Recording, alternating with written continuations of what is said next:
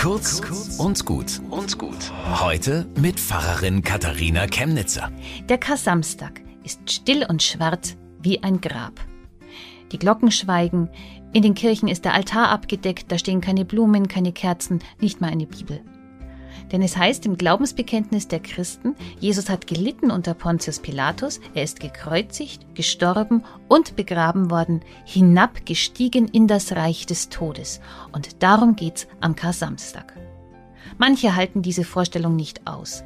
Jesus war bestimmt nur scheintot oder irgendein anderer lag da im Grab, denn wenn dieser Jesus wirklich mit Gott verbunden war, dann kann er doch nicht von Menschen umgebracht werden. Doch, ganz tot. Soldaten verstehen ihr Handwerk. Aber Gott wird an diesem gekreuzigten Jesus zeigen, dass er der Herr ist über die Lebenden und über die Toten. Auch das bekennen Christen, am dritten Tage auferstanden von den Toten. Aber da sind wir noch nicht, das ist erst morgen, Ostern. Heute ist der Tag der Grabesruhe. Denn nach dem Sterben ist nicht gleich wieder alles wieder gut.